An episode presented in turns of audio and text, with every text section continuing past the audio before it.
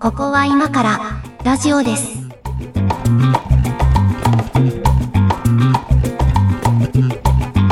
はい、ここは今からラジオです。お相手は上書きです。猫屋敷です。よろしくお願いします。お願いします。はい。えーっとですね、今日は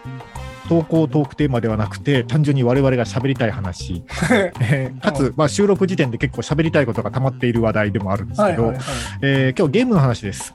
はい。はい。はい。まあ、何回かゲームの話してますが、えーっとうんうん今日のトークテーマはですね、えー最近クリアしたゲームの話ということにしたいと思います。まあ、上垣さんがね、その、何十年ぶりのゲーム童貞を卒業してから、違う違うあのね、ゲーム童貞ではない。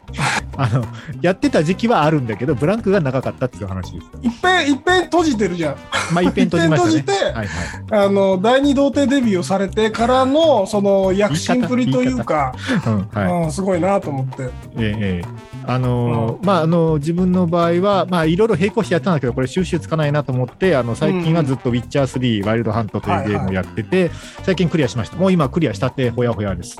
おめでとうございます。 いやーね、長長かった。でも、何時間ぐらいかかりましたえっ、とね、130時間ちょいぐらいああ、なんか、ちゃんとした社会人が、ですね。うん。その捻出する時間として130時間で結構だね。そうですよ。だから、まあ、平日というか、仕事してる日は、まあ、夜中とかにちょこちょこやったりしながら、もう、だからね、今日は何もないぞ、いう日は、もうずっとパソコンの前ですよね。ねいえやー結構大変でしたけど、まあ、でもね、あのー満足でしたね。満足だった。それは満よ足かでしたっ。たね。えー猫屋敷さんも最近クリアしたゲームありましたよね。そうですね、僕は最近エルデンリング。はい。これね、めっちゃおすすめされるんですよ、エルデンリング。これはね、あのね、なんだろう。そのオープンワールドであるのもそうなんですけど、なんかこう、なんだろうね。よく言われる敵だけ楽しそうっていう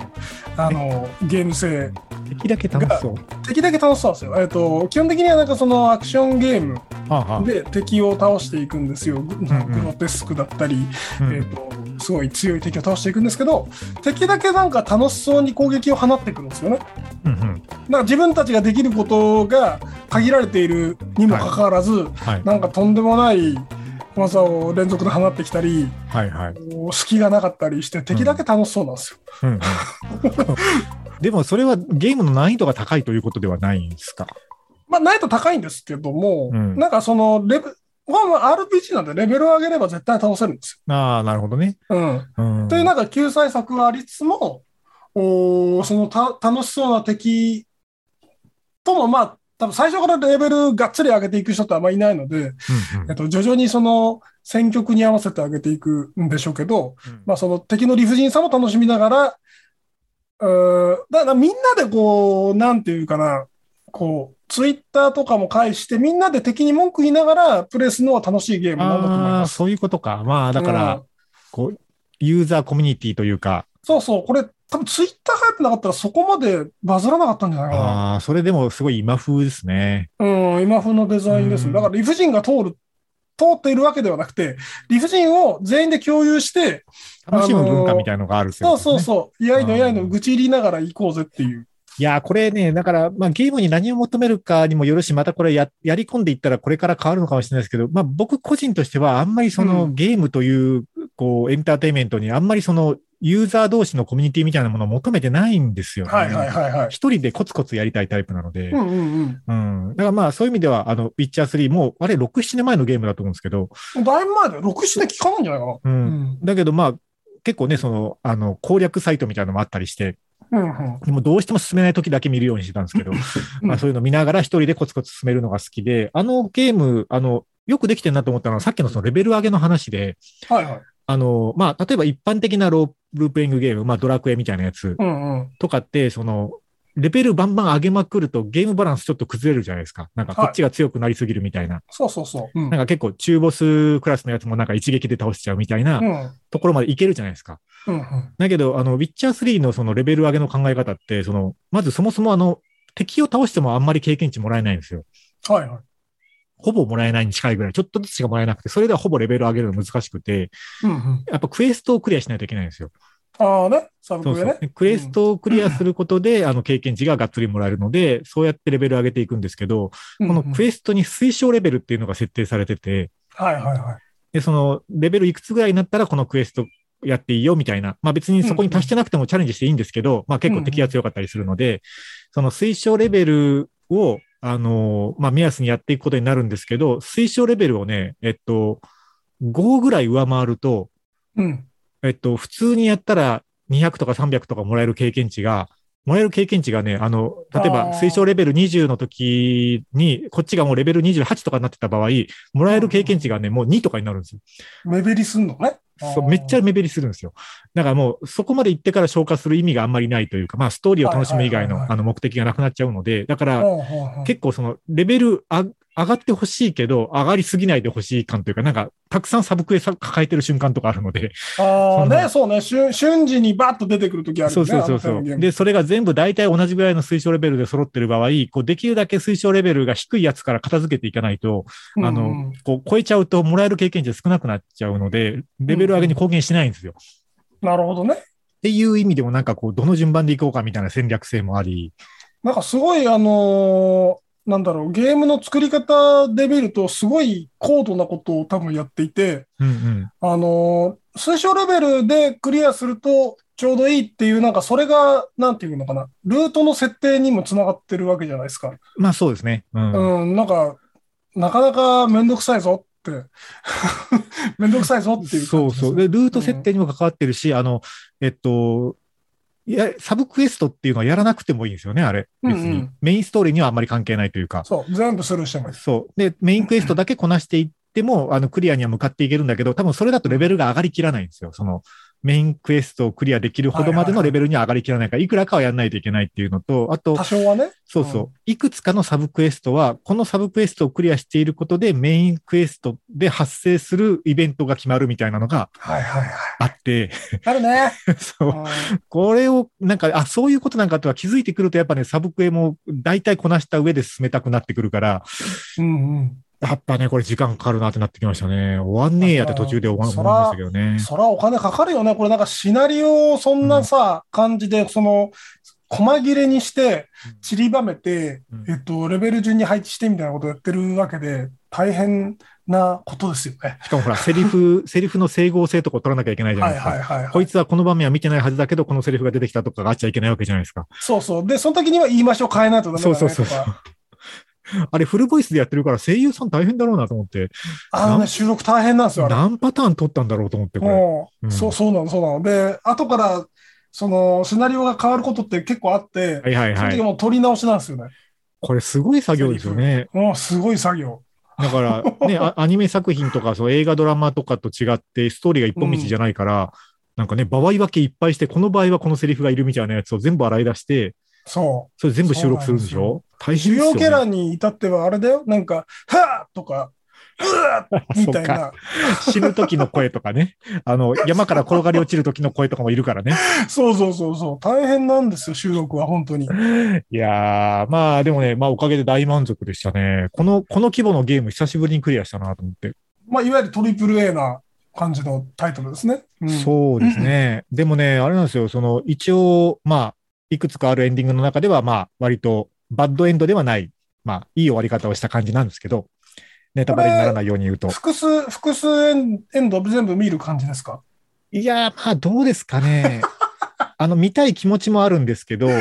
んあの、他にも積み上がってるゲームがたくさんあるのと、はいはい、でしうょうんね。うん、とかもあるのと、あと、まあ、あの、ノーマル版を買ってやって、一応今クリアしましたのタイミングなんで、ああ。あはの、は DLC があるんですよ。二つ有名なあの DLC が出てて、はいはいはい。で、これ、あの、初めからパックになってるの買えばよかったってもう途中で思ったんですけど、まあ、でもう今、ん本編だけクリアし終わったところで、まあ、一応、ウィッシュリストに入れてるから、まあ、あの、セールになった時に買って追加してやるかなと思ってたら、あの、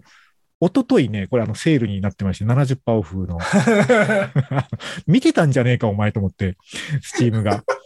あ ーなるほど。うん、ああの、一応買いましてね、あの、 まあ、これ、 あの、ずっとゲームやってたせいで、いろいろ仕事も積み上がってるんで、ちょっとこれしばらく積んどこうと思ったんです けど、あの、えじゃあ、チラッとだけ今、あなんの、チラッとだけちょっと様子だけ見ました。あ の、あのそ全そち然らの世詰め界ては、ないじゃんよそ。ちらの世界 はどんな感じかなっていう、あの、世界の様子だけ一応見に行きました。はいそうですか。無事に、無事に沼に本当にズブズブになってますね。いやーね、まあでもエルデンリングもね、ずっとスチームからあの毎回おすすめのトップに出てくるのと、あうのん最近あれですね、あの、イーロン・マスクもなんかエルデンリングやってたっていうツイッタそーうそうそうそう。であの書いてましたね。 お前のビルドはクソだってすごい罵られるっていうね、面白い事件が発生してましたよ。ね、あのツイッターのオーナーになるやならないやのイーロン・マスクが。ツイッターで叩かれるというね。まあ、なんうか、んそういう、うーんさっきも言ったけど、そのツイッターにとって重要なネタなんでしょうね。うんあ、そうですエルね。デンリングというゲーうム。んまあ、だゲームコンテンツってやっぱツイッターにとってすごい重要で、はいどんなゲームであれ、うんかんこうなんか日本のソシャゲでもさ、やっぱりバズったりしてトレンドに入るじゃないですか。うんうんうん、やっぱりありありきなんだなっていう感じがしますよね。なるほどね。うんエルデンリングって簡単に言うとどういう話なんですかエルデンリングは、あのーなんか理不尽に、理不尽にもうなんかそのい異国に放り込まれた主人公がい異、世界転生ものいや、えっ、と、も元がなんとかはもう語られないです。ああ、そうなんだ。うんとにかくその、えっと、物語に関して、うんえっと、語られることがほぼなくて、ああ、そういうやつか。うん。なんかその、アイテムの説明文とか、はいはえっい。と、道端のなんかその石に書いてあることとかうんうんを、まあそれもなんかその長々と書いてあるんじゃなくて、なんかその3行ぐらいで書いてある。ああ、だテキスからト割と初期、初期段階では何していいかがよくわからない系ゲームですね。わかんない。まあなんかその王様になりなさいって、王となれって言われるんですよ。最初そうなるに。ようんうん。その、狭間の地っていう世界に、はいこの、コロンと落とされるんですけど、うんそこの王となってくださいって、みんなに言われるんですね。その、うんうんで、その気になって王になろうとする話 です。わかんねえ。全然わかんねえけど。いや、でもね、うん結構もう今ので、説明できてる感じストーリーの 8, 8割は話してると思う。あ、 そう。全然わかんないし、今のところ面白そうな感じがしない けど。そうなのか。そうそう。なんですよ。うで、なんかその、なのそのアイテムとか、その世界観を示すテキストっていうのは逆に山のようにあって、はんはんうん、なんかかつてこの、00星、星が降り注いだとか、うんうんなんかその、ああ、巨人との戦争があったとか、はいはいそういうのがこう断片的に匂わせ情報があるんだ。そうそうそうそう。うで、んそれをその、あえ、エヴァと同じですね。エヴァ、エヴァってなんか専門用語とかさ、はいはいはい背景になるような、はい。えっと、話みたいなのがいっぱいこうちっちゃく出てきて、うんえっと、見てる人がそれをこう、こう、こうではないか、はいはいはい。推測して楽しむという面が結構大きいじゃないですか。うん結局何だったのかわかんないものいっぱいありますもんね。ありますよね。うんあ、あれが好きな人は超好あき。ーあ、そうなんだ。あじゃあ結構、うん結構好きな感じかもな。 いや、結構好きだと思う。そう。あ、そうですかん。俺あの、もう1年通して上垣さん大体あああ、のだだいたい分かって人物像き見えましてきたた。んであ、あなたこれ好きよ。好きだし、帰っいてやこれないわよ。僕ね、あれなんですよ。その、だからもうゲームやってた記憶が20年以上前に遡るので、その、うんピッチャー3も結構最初戸惑ったのは、そのゲームシステムの理解が追いつかないというか、はいはいはいはいはい。あの、ロールプレイングゲームだということは、あの、理解して入ったつもりなんだけど、そうもう知ってるロールプレイングゲームがドラクエで止まってるから、まあ、しかも結構前のやつで止まってるから、はいその、なんていうんですかね、まあ、簡単に言うと、えっと、まあ、お金の稼ぎ方とかも、ちょっとなんかルールが違うわけですよ。ああ、そうね。うんなんかモンスターを単純に出せばいいっていうわけでもそうそうそうないからね。ドラクエとかだったら、例えばモンスターいっぱい倒せば、あの、弱いやつでもたくさん倒せば、だんだん金貯まっていくみたいなのが、これどうやってお金稼ぐねんとか、はいはいはい。そもそもその、宿屋とかないから体力の回復の仕方も最初わかんないわけですよ。はいはいはい。体力、なんかこう殴られて体力減ってるけど、これどうしたらいいんだみたいな。うんうん。で、えっと、それこそ我々が子供の頃のファミコンとかだったら、あの、カセットと一緒に説明書入ってたじゃないですか。あってたね。あれを最初全部読むわけですよ、スタートする前に。おお。うんまあ読めるぐらいの分分量じゃないですか、もうあれって。うんうんうんで、そういうのも、まあなんとなくチュートリアルみたいなのが最初にあるんだけど、基本的な動き方ぐらいしか教えてくんないから、うん。なんか、なんかね、ちゃんと頭に入んないまま、これどうしたらいいんだっけっていうフェーズが結構ありましたね。あーなんかあの、なあれだな、エルデンリングもそうなんですけど、その、うんピッチャーとかの、その、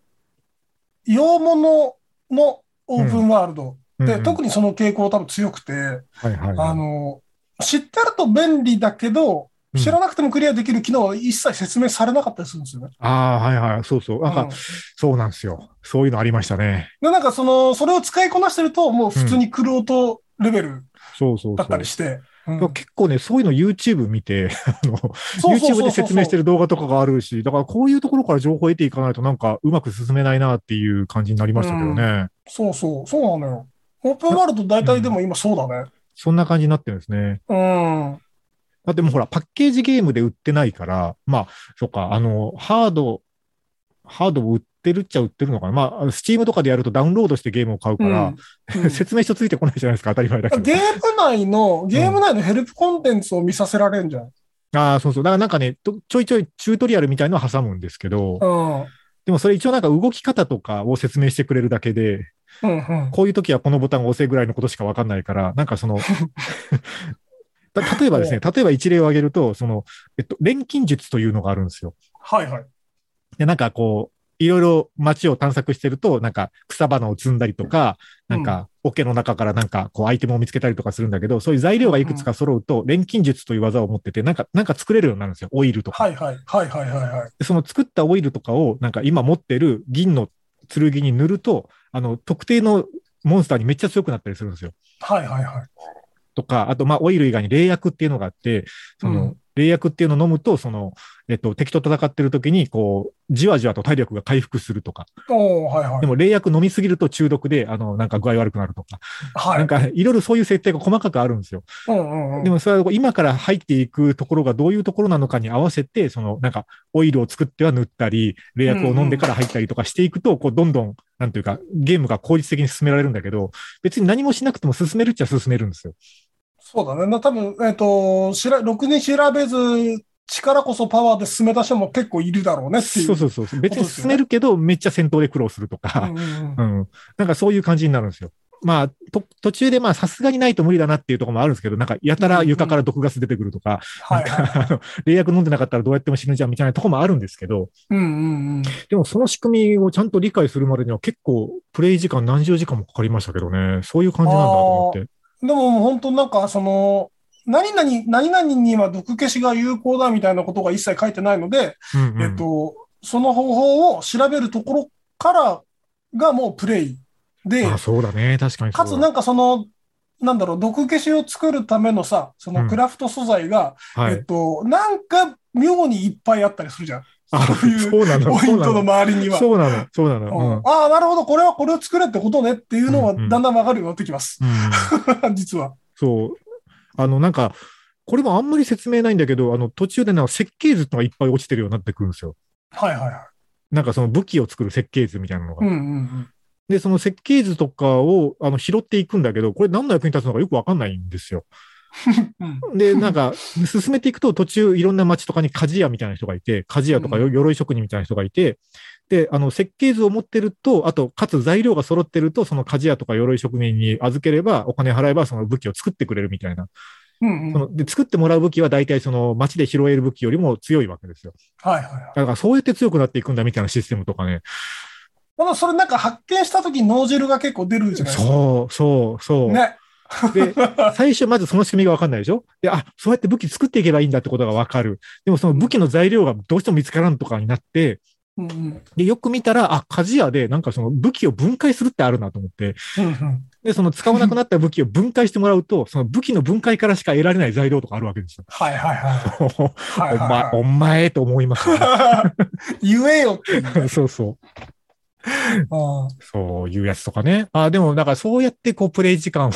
積み重ねていく感じになるんだなっていうね。あそう。で、なんかその万能を排するとか、その万全を期すタイプうんの人ほど、やっぱり時間って無駄に伸びますよね。 そうなの。途中からその設計図もさ、そのただの武器の名前だけじゃなく て、頭にさ、そのなんか、グリフィン流派とか、熊流派とかはいはね、いなんか流派の名前がつくようになるわけよ。はいはいそうはするい。と、あれこれはもしかして、あの、鎧もコテも靴も、えー剣も、あの、全部これ同じ流派で揃えたらちょっとボーナス攻撃力つくみたいな、そういう感じみたいな感じを、まあ想像つくじゃないですはいか。ははいはい。そうすると、あの、足りてない設計図がどっかあるはずだとかう、んうんうん なってくるわけですよ。だから一回それ全部揃えてみようとかなる。探しに無駄に行くなりますわね旅をするわけですよね。えありますわね。これは、でもね、あの、こんなん作る人すげえなってやっぱ思いました、感想とえしてでしは。ょでしょ、そうなのよ。なんか、そのゲーム開発に何億って、うん何に使ってんのって思ったらやっぱり使ってるよね。あそうの使ってる見た目だけじゃなくてね。そうそう、見た目見た目のグラフィックももちろんすごいし、すごいんだけどね。うん、あそう、ウィッチャー3は続編、ウィッチャー4が開発進んでるらしいんだけ ど、あの、あの最近全く別口で見て、あ、すげえなと思った、あの、アンリアルエンジン5っていうはいはいはい。やつで作ってるらしいんですよ、4は。おーおーおーで、あの、トレーラー動画がもうすでに YouTube に上がってて、はい。あの、世界観そのままなんだけど、グラフィックがハイパーパワーアップしてましてです ね。これは、あー、なるあほど。の、見た目もすげえけど、マシンパワー食うだろうなって感じあ、そうか、PC ゲーマーだとそこが気になるのか。そうなんですなるほどよ。あの、一応なんかあーあの、仕事で動画とか扱うので、まあそ、まあ、ふまあそこそこですけど、まあ一うんう応んグラフィックボードとかも積んでるから、まあ動きますけど、ちょっとこの、このグラフィック、このスピードで動くやつ大丈夫かねってやっぱ思いますね。でもまあ、アンリアルエンジン自体が代替わりしてるので、なんかその、あ綺麗になれば重くなるではないかあ、も。ああ、確かにね。まあそりゃそうだ。ううんん。そうそそりゃう。そうただだなんかね、あのーゲームのグラフィックが良くなることの功罪みたいなものを、はいあの、最近クリアしたゲームでちょっと身をもってええ体感したので、とりあえず今日曲いきましょうええ。か そうだね。そうだね。この話終わらないから曲行きましょうね。はい、どうぞ。はい。えっ、と、じゃあ、神様僕は気づいてしまったで CQCQ。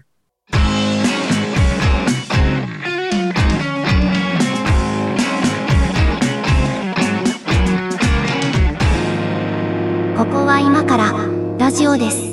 いや、これあれですね。ゲーム話はちょっとあの、時間見とかないといくらでも喋っちゃいます、ね。ああ、やい。ばいからね、これ、うんあの、珍しく僕から、あの、後半行ってみようの話をするっていう、ね。はい、確かに。これやばいなって。ええあの、あれ、グラフィック綺麗になる話でしたね。そうそうそう。で、うんあの、エルデンリングで、はい。エうんルデンリングをまあ、その、えっと、僕 PS5 でやってるんですけど、すごい綺麗なんですよね。うん。で、えっと、終わって、なんかその、血の呪いと汚れの世界から卒業したわけですよ。まあ、よくわかんないけど、エルデンリはングい。のそういうことなんですね。はい、なんかそうはいいう物騒な世界ですよね。うんうん。えっと、ちなみに言うと、登場人物が大体死ぬんですよね。これあの、ずほぼネタバレではないんですけど、はえっい。と、フロムソフトウェアさんのゲームはそんな感じなので、大ああ、は体、あはあなるほど。 まあ大体死ぬっていう。はい。えーそんな世界から、を終えて、終で、えてこの、この半月から一月弱くらい、うんあの、Tales of Arise っていう、えっ、ほうと、ほうほいわゆる JRPG。うはいはい。えっとね、僕、あの、積んでるゲームの中に、あの、Tales of Vesperia っていうのがあって、はいはいはいはい。えっとその系譜です。うん、3時間ぐらいやりました。だいたいどんな世界観かはなんとなくわかります。ね、あの、はいあの感じのゲームをちょっとやってたんですよ。はいはいはうい。ん。で、なんかその、ね、血の呪いと汚れの世界から、えっと、比べると、うんうんえっと、どちらかというと、なんかその若いせ青年と可愛い女の子たちがう、んうん。なんかキャイキャイしながら、はい、あの、まあ、最初な、なんかなんとなくギスギスしてるパーティうーんうんはで、い。だんだんそのなんかみんなトゲが取れてきて、こう、わワイワイして、お前のために戦うぜみたいなことを恥ずかしげもなく言ったりするっていう、はいはいはいあ。のそういうなんか本話か RPG なんはいですけほどんわか RPG ね。うん。お前らエルデンリングの世界に叩き込まれたら全員一人残らず発狂するからなって思いながらやってたんですけど、い やまあ、世界観って大事ですよね。そうそうそう。ただなんか、その、ビジュアル、うんテールズ・オブ・アライズのビジュアルはこれ群を抜いてかなり良くなってて、ほうほう、なるほど。あの、3DCG のシーンがどこ見てもなんかこう水彩画みたいに綺麗にこう、なんていううか、んはまるというか、はいはい。あの、大変ビジュアルに力が入った作品だったんですよね。うんうん。で、うんでよ。僕ではあの、すごい満足してプレイしてたんですよ。うん 結局ろ、累計60時間ぐらいほうほうほうやってて、で、昨日ついにクリアをしたんおうおうおでうす。昨日、うんまさに。昨日、まさに、昨日の夜中。うん昨日なんか、うんうんで、わあ、クリアしたって思ったら、あの、なんだろう、これゲーム制作の事情なんですけど、はいえっと、なんだろう、群衆がいっぱい集まるシーンとか、はい。なんかちょっとあの、3DCG でやるとお金かかりますようなシーンっていくつかああ、あはいはるんでい、すなるほよ。どね。特徴的な。なシーンって。はいはいはい。で、その、ご多分にもらずこのテールズ・オブ・アライズも群衆シーンとか、そういうなんか、えっと、変身シーンとか、なんかそういう 3D でややるとしんどいシーンは、だいたいアニメで置き換えられてるんですね。ああ、なるほど。はいはい。で、こう結構このゲーム自体のその 3D の質は高くて、3D のデモも、なんか、その、キャラクターの演技もかなり凝ってて、カメラワークも凝ってて、このこのままでいいじゃんと思ってたんだけど、アニメに入った瞬間にはい、クオリティがめちゃくちゃ下がるわけ。そこ頑張れよって感じするけどな。あの、えっと、補足すると、うん。えっ、と、プレステ、今5なんですけど、はいはいえっ、と、プレステ、うんそうだな、4の最初の方ぐらいまでは、うん。えっ、と、そういう、えっ、と、プリレンダの 3DCG とか、アニメーションの方が、うんえっ、と、クオリティ高かったんですよ。ああ、はいはい。えっ実と、はだから、あれですよね、こう、ファイナルファンタジーとかでもやってると、途中で、こう、ストーリーの大事なところでアニメーション映像みたいに変わるっていう、あそこの部分ですよね。そうそうそう。はあの部分って、その、差し込みの方が、うん。えっ、と、プレイ中の映像より質が高かったんですけあど、あ、まあそれはね、多分ウィッチャー3もそうですね。差し込まれる映像の方がクオリティは綺麗。ところが、うん。逆転しちゃったんですよ。ああ、まあそういうことだね。うん。なんか、突然その、プレステ3とか4の世界に放り込まれたか気持ちになるっていう。はあ、はあ、はあ、はで、あ。うんエンディングがね、だいたいね、15分ぐらいのアニメを見せる、見せられる。 15分もあるの、エンディングで。うんあるあるある。うんあなた、あれよあの、えっと、ちょっと話変わるけど、えっと、なんだっけ。デスストラディングのエンディングは1時間超えるからね。ストランディング。それもね、タイトルだけはよく見るけど、エンディングで1時間とか何考えてオんーすかプオープニングも1時間超えるからね。もう、オープニングとエンディングで大体映画1本分あるよ。いや、本当本当本当そんなレベルなんですけど、まあでもアニアニメだから15分ぐらいのアニメ。もう、ん要するにその15分のアニメを見るために僕60時間費やしてきたんですよ。うんまあそういうことだね。うん。うん、で、なんか急にクオリティが下がって、こう、なんかすごい、あの、いや、満足してるんですけど、そこだけで言うとすごいがっかりしてる。ああ、 まあそこを頑張るようなのか、まあそこはもう、あの、グラフィックの進化の方が、3D グラフィックの進化の方が先行き過ぎちゃったのか。そう世の流れなんだと思うんですけど、うん。なあんまりその海外のゲームって、そういうなんかアニメとの使い分けってそこまでないですよ。まあ言ってあー 3DCG というか。はいはいはい。で 3DCG もなんかその多少ライティング変わっちゃうのでやっぱちょっと質が変わるんですけど、うん。そこまで落差はない。ああね。うん。っていまあう、なんか JRPG の弱点を見たって感じ。ああ、まあちょっとわかる な、それは。うん。なんか昔さ、なんかあの、前、上垣さんがやってたクロノトリガーとかは、あそあ、のクロントリガーとか演出ねも。はいはい。何でもかんでも全部うん。 2D だったじゃない。まああのドット絵は逆に安心しますよね。うん。なんかその演技自体はセリフで進んで、うんうん。なんかその別にアニメに切り替わったりすることもなく、うんうん。で、良かったんだなっていう JRPG って。うんまあちょっとアニメもあったけど、別にそれがこうんうドット絵とのクオリティの差を感じさせるほどでもないし、ないじゃない。うん、なんかいいいい感じにね、そこはうまくなってた感じはしますけどまあねもう。ドット絵だともう諦めがつくじゃない。うん、そうそうそあとは想像、余白は想像、その角の部分は想像しないといけう。ないんそうだ。だね。だからリアルになることがいいことかっていうと確かにそれはあるな。だったらもう全部、その 3D モデルで演技させてくれ、うん、とかっていうね。それはそうだ気ね。持ちうん。あの、になりました。そんなとこそんなにリアルにせんでもって思うことはまあありますわね。そうね。あの俺ね、もうね、この、て、ごめんね、なんか、あの、すごい語っちゃってるんですいけどや、、どうぞどうえっぞ。と、テイルズのこの要素の中に料理ってあるんですよ。料理。あ、なんか、なんかそれは、えっと、なんだっけ。原神でもない料理。あるあるある。あんな感じですか。うん、そう、なんかあのーキャンプで料理をすると、パーティー全員の能力がちょっと上がるみたはいいはいはい。なな、るこほうどい。う効果があるんですけど、その、料理の、なんていうの、イラストが作った時出るのね。作る前とか作った時、うんうんでなんかその、湯気が出てたりするんですはけいど、はいはい。ほんとそれ見て毎回食いたいものが変わるんですよ、僕。それを見て影響されて。あ、それはグラフィックがいいっていうことですか。あなんかその魅力的っていう、あジーブリ飯食う、見ると、なんかジブリ飯食いたくなる、はいはいはい。あの感じで、あの、このテイルズさんの料理画面では、まあ、一回ちょっとなんか、僕のその日の食生活を左右さあーれたですね。なんかあの、こう、グラフィックの良し悪しもあるけど、こう、絵柄の好き嫌いもあると思うんですよ。ああ、まあ、そろそうっすね。それもそうっすんね。でも結構その、なんか、まあ、クロノトリガーとかは結構、まあ、ドラクエがもともと好きだったから、割とスムーズにいけたんですけど、あの、鳥山明さんのキャラクターデザインだしね。だったんだけど、こう、あなんていうのかな、まあ、ウィッチャーも最初ちょっと手を出しづらかったのは、あの、なんか、う。こうんダークじゃないですか、雰囲気が。なんか、リアルはダいークというか、こう、すごいリアリティあるし、こう、世界観ちょっと暗めみたいなうんうんうのん。が、やっぱなんか苦手意識があって、こう、手を出しづらかったんで言すっけど、てたよまあね。うん確かに。うんそうそう。だからなんか明るい世界観のやつがいいのよと思って、ちょっと原神とかも手出してみたんですけど、まあ、あれはちょっともうこれはキリがないと思って一回置いてるんですけど、うんだけどまあ、あの、まあ、やっていくと、まあ、結果、あの、ゲラルドが駅王子でかっこいいっていうところでそう引だっね張ってくれる感じあるじゃないですか。だからそれでも楽しくやっていけるようになったんですけど、そうそうそう。なんだけど、あの、僕ね、基本的にそのストーリーを楽しみたいし、そういうなんかやり込み要素、なんかうんうん。材料を集めてなんか作るとか、そういうところも楽しみたい方なんですけど、やっぱアクションはそこまで得意じゃないなっていう自覚があって、なんかまあうんうん問題はバトルなんですよ。まあうんそれもなんとかこうやりくりして戦っていくのはまあこう達成感もあるんだけど、うんあの、なんていうのかな。まあ、ボス戦とかはそれなりに戦略立てて臨んでとかはあるんだけど、うんうんこう街中で出会う雑魚キャラとの戦いあるじゃないですか。はいはい。 うん、なんか、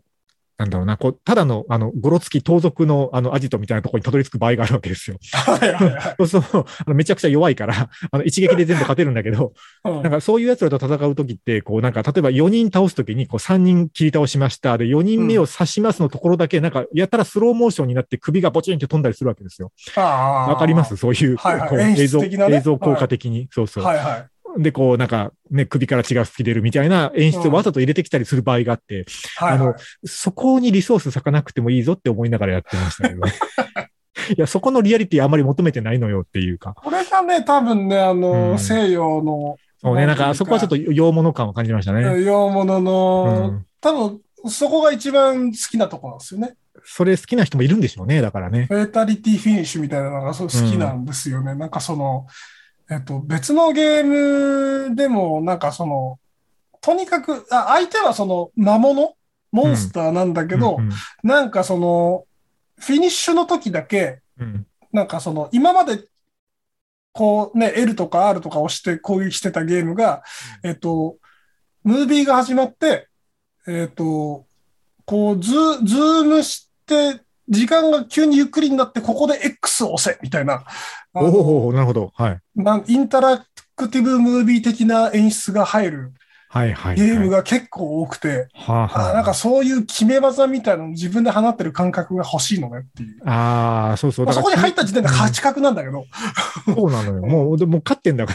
ら。でもう相手雑魚なんだから、そんなね、そんな演出いらないのになと思ったりとか、あとまあ、うんグラフィックで言うとね、えっと、まあ、水の中に潜ったりするんですけど、割とゲラルトは。はいはい。あの、これも、あの、まあ、クエストで潜ることもあればですね、あの、材料を集めたりするのに、あの、密輸品っていうのが海に浮いてるんですよ。はいはいはいはい。で、これを取りに行くのに船で行ったり泳いで行ったりして、で、水の中潜んなきゃいけないんだけど、水の中には水の中にモンスターがいるわけですよ。おーで、こいつは邪魔してくるから、で、水中では刀を抜けないので、あの、弓で撃つわけ ですよ。水中ではそそうそううそうそう。水中では弓で撃つんだけど、でもまあ水中の敵って弱いので、あの、弓で撃てばすぐもうバーンっていなくなるんだけど、で、まあ、水中の宝箱とか回収するじゃないですか。うんうんでそうするともう一回水面に戻って、また泳いで船まで戻ったりとかするんだけど、あの、やたらその水中の敵を倒しまくった海はね、あの、そのモンスターの死骸がずっと浮いてるのよ。ああー、はいはいはい。水面うに、ん倒したやつがみんな水面にこう浮き上がっていくので、うんそこを泳ぐの気持ち悪いんだよって思いながらね、あのうわー毎回泳いでたんですけど、そういうリアリティとかね、う、なんんよか、く、よくある、洋芸でよくある光景ですね。洋芸でよくある光景なんだ、これは。あとはまあ、その、自分自身が帰り血を浴びて、ドロドロになってるとかね。ああ、あるある、そうなんだ。うあんそれもすごいよねって思う。その途中で挟まるこのムービーがさ、その、うん。直前まで戦ってたシーンだったら、やっぱこう、返り血浴びた映像になってたりとか、うんするじゃないですか。うん。あとうね、ん。そここが重要なんでしょうね。うゲームの進行に全く関係ないんだけど、あの、床屋っていう要素があるんですよ。うん。なんかね、サイドクエストとかそういうなんかストーリーの途中途中で、たまにね、あの、床屋に出会うことがあるんですよ。はいあのなんかよくわからん盗賊に捕まっている床屋のおじさんを助けたりすることがたまにあるん ですよ。はでい。そうすると、あの、どこどこの町にいるから、あの、立ち寄ってくれよみたいな、お前はお礼に、あの、タダで髪切ってやるよみたいなことを言うおじさんがね、何人か途中出てくるんですよ。 おで、こう、その町に立ち寄ると、その、どうするか聞かれるんですよ。髭だけ剃るか、それともポニーテールにしてやろうかとか聞かれるんですけど、選択肢をそう決めると、あの、その後ね、また次の床屋に行くまで、あの、ゲラルトのビジュアルが変わるわけですよ。へえ。それ途中に挟まるムービーもね、全部変わるから、はあはあどうやってんだろうなと思って、その髪型の、髪型とか髭のバリエーションの分だけ、ムービー用意してるってことかなと思って。いや、多分リアルタイムレンダリングなんじゃないのそれ。ああ、そういうことか。そこで呼び出してるのか。そうそうそう。ああ。いや、 そその要素いるって思いながら、これね、でもまあ面白いから毎回髭剃ってたんですけど。うん、なんか、そういう、なんか、ムービーの前は必ず日を剃ると決めてる人もい るし、あのーなんか、もっとこうカスタマイズできるゲームとかだと、なんかその肌の色を変えたりして、ああ、そうそう。それはね、なんうかんモ、モッドがいっぱい出てました。はいはいはい。うんなんかそう、そういうことをいっぱいやってる人はエルデンリングにたくさんいます。モッドっていう仕組み何なんですかね僕、いまいちよく分かってないんですけど。まあ、その非公式な改変、あれ、非公式なんですね。非公式ですね、基本的には。ああ。なんかあの、えっとね、それも YouTube で見たんですけど、ビッチャーのその、なんか、面白モッドを紹介してるチャンネルがあって、うんうん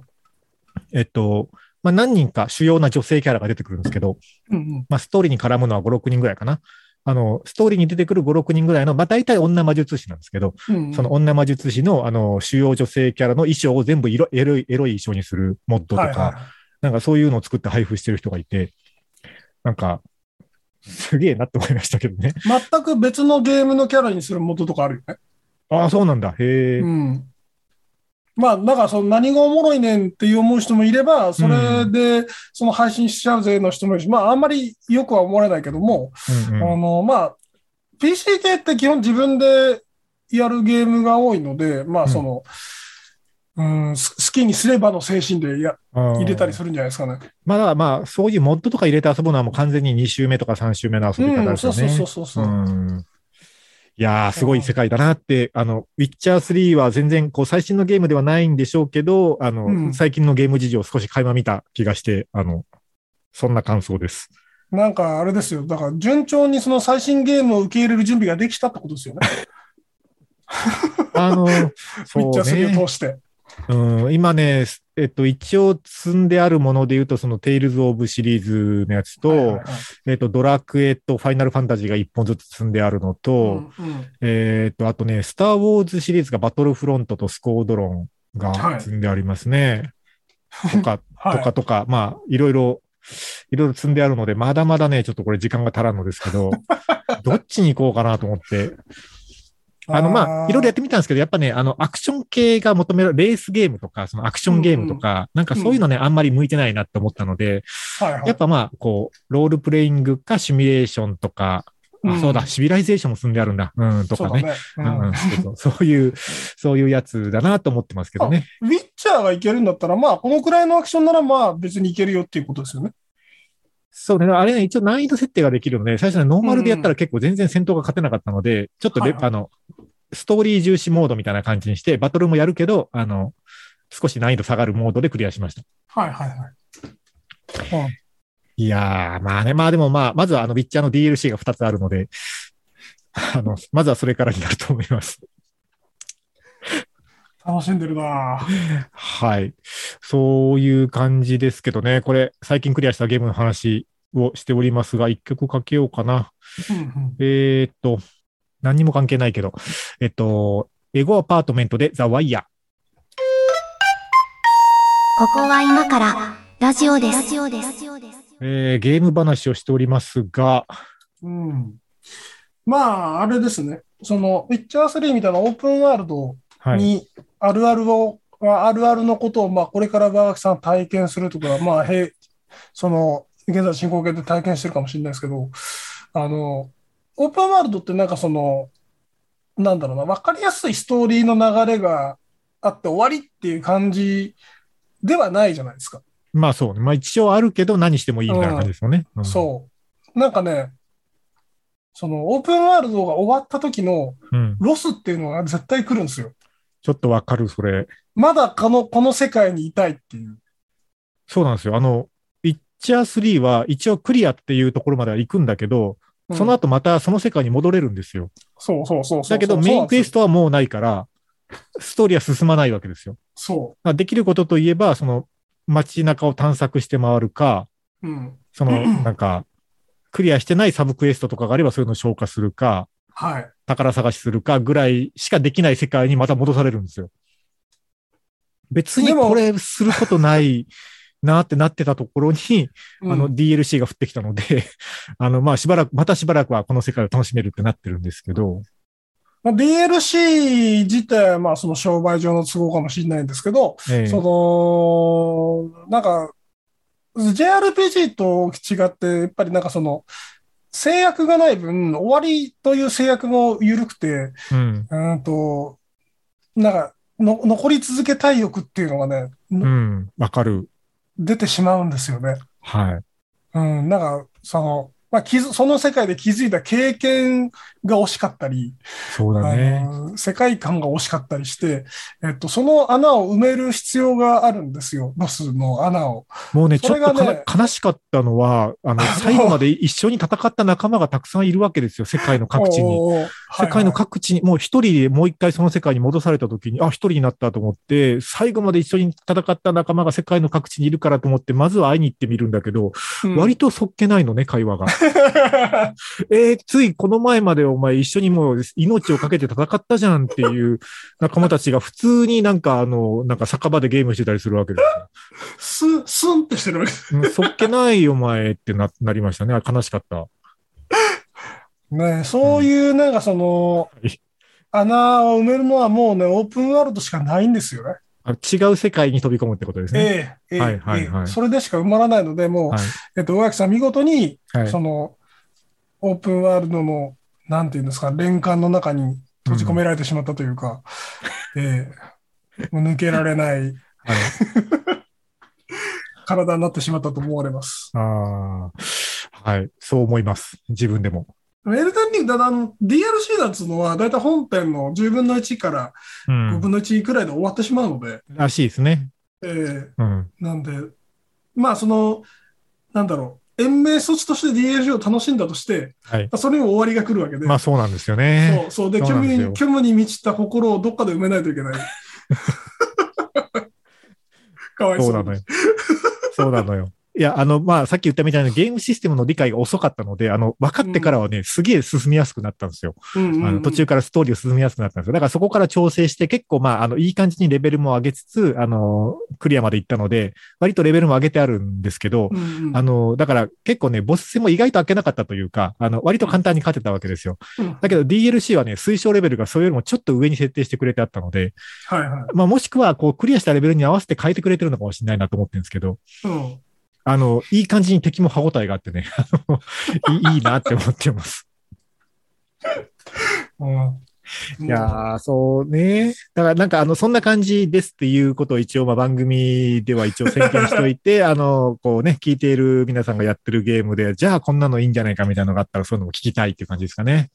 そうね。猫屋敷さん、まあ今やりたいゲームというか積んであるのなんかありますもう今ね、そのテールズ・オブ・アライズの残り要素をやっつけるくらいで、もう、あの、6月の末には、モンハンの新しいのが来ちゃうんで、ああ、モンハンね。僕そっちにああ行くじゃないです。か。で、行そくの行くじゃないですか。後うん